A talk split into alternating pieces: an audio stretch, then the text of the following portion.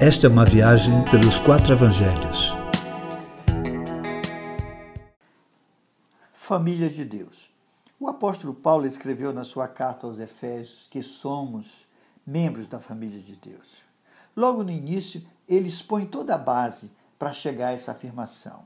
Deus nos abençoou em Cristo, temos redenção nele, Deus nos deu vida com Cristo e pela graça somos salvos. Ainda que não judeus, nós somos efetivamente membros da família de Deus. No entanto, alguns líderes cristãos, em sua teologia, afirmam que ser membro da família de Deus é ser membro de uma igreja evangélica, é ter sido batizado a fim de participar do corpo, é estar efetivamente ligado a uma igreja local, participando dos cultos semanais e da ceia do Senhor. É claro que essa ideia segue os mesmos princípios dos fariseus quando fazia suas inserções na lei, que a tornava cada dia mais pesada. Mas é preciso saber o que Jesus ensina sobre isso. Certa vez, quando ele estava ensinando uma multidão, foram-lhe avisar que sua mãe e irmãos estavam lá e queriam falar com ele.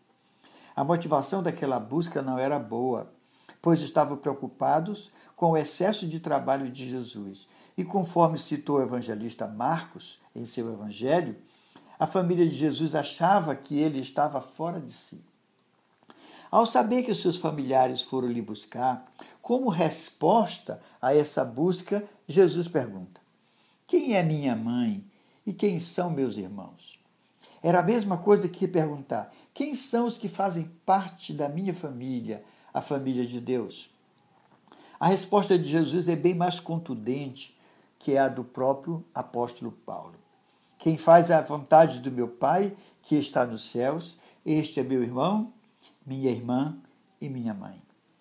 Para Jesus, membro da família de Deus, necessariamente não são os que estão inscritos em algum rol de membros de uma igreja evangélica, nem mesmo todos os que foram batizados, mas apenas e tão somente quem busca em qualquer lugar, que vive em qualquer condição que a vida lhe impôs, fazer a vontade do Pai.